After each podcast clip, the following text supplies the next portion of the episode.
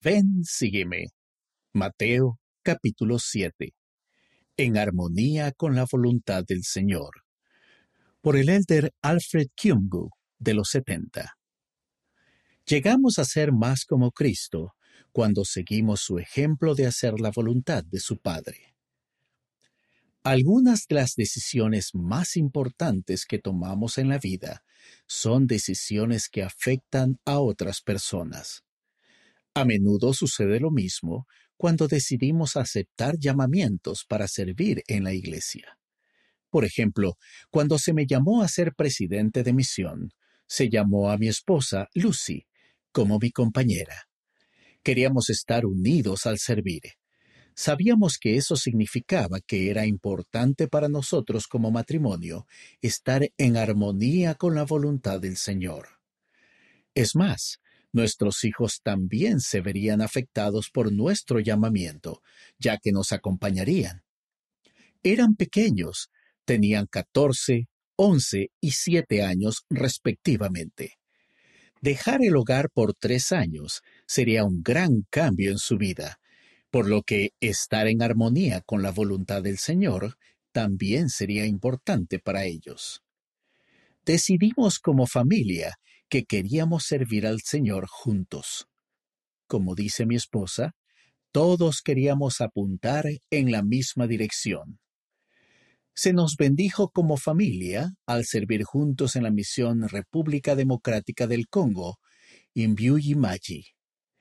El servir juntos fortaleció nuestra unidad y capacidad para afrontar desafíos relacionados con una nueva cultura en una nueva ciudad, con un nuevo idioma. Nos ayudó a ser más resilientes al responder a la necesidad de asistir a seminarios para líderes y conferencias de zona, y aún así satisfacer las necesidades de nuestros hijos. Nuestras oraciones y el estudio de las escrituras en familia se volvieron más significativos y nuestro testimonio se hizo más fuerte al ver a los conversos, miembros y misioneros amar y abrazar el Evangelio. Hacer la voluntad del Padre.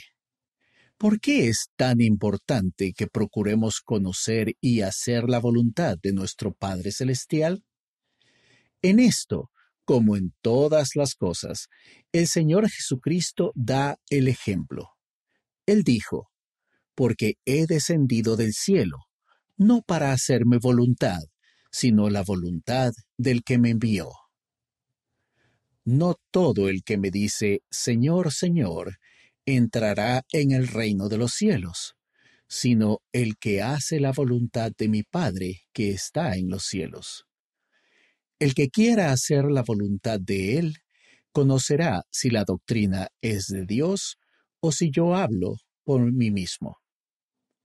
En otras palabras, nos volvemos más semejantes a Cristo al seguir su ejemplo de hacer la voluntad del Padre. Debemos ser obedientes para ser dignos. Al seguir el ejemplo de Cristo, de procurar hacer la voluntad de Dios, aprendemos por medio de nuestra obediencia que los principios del Evangelio son verdaderos. Al seguir al Salvador, llegamos a ser más como Él, y a medida que llegamos a ser más como Él, llegamos a ser más como el Padre. De modo que podemos aprender a hacer la voluntad del Padre al ser obedientes a las enseñanzas del Hijo. Edificar sobre la roca. Jesucristo también dijo que aquellos que oyen y hacen sus palabras son como un hombre prudente que edificó su casa sobre la roca. Y descendió la lluvia, y vinieron ríos, y soplaron vientos, y azotaron aquella casa, pero no cayó, porque estaba fundada sobre la roca.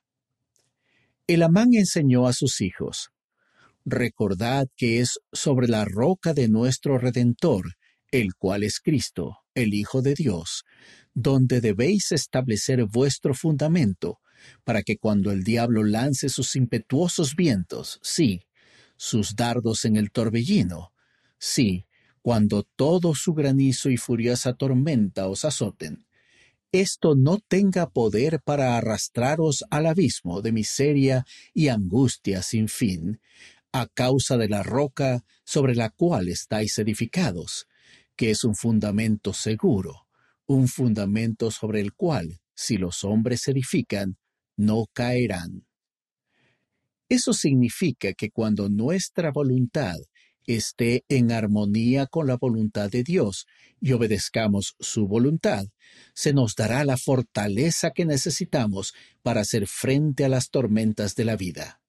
Nuestra fe perdurará. Al servir juntos como familia en el campo misional, vimos la verdad en nosotros mismos y en los demás, de que llegamos a conocer a Jesucristo al hacer su voluntad. Vimos lo que sucede en la vida de aquellos que escuchan su voz, obedecen sus mandamientos y aceptan su voluntad. Recibimos bendiciones al cumplir con nuestros llamamientos y observamos el crecimiento espiritual de los misioneros y los miembros locales de la Iglesia, incluso de los conversos recientes que aceptaban llamamientos, compartían su Evangelio y se ministraban unos a otros. Aprendimos que hacer su voluntad es sencillo. Significa hacer lo que debemos hacer para ayudar a Dios a realizar su obra y su gloria de llevar a cabo la inmortalidad y la vida eterna del hombre. Vimos que, al igual que el pueblo del rey Benjamín, aquellos que están en armonía con la voluntad del Señor están dispuestos a concertar un convenio con nuestro Dios de hacer su voluntad y ser obedientes a sus mandamientos en todas las cosas que Él nos mande. Compartir su promesa. Cuando aceptamos el llamamiento que extendió el presidente Russell M. Nelson para servir como líderes de misión, mi esposa y yo sabíamos que estábamos haciendo lo que el Señor quería que hiciéramos. Y nos encantó cuando nuestros hijos se unieron a nosotros en ese servicio.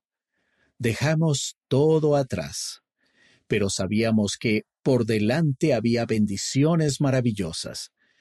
Estábamos ansiosos por compartir la promesa del Salvador, y esta es la voluntad del que me ha enviado que todo aquel que ve al Hijo y cree en Él tenga vida eterna, y yo le resucitaré en el día postrero.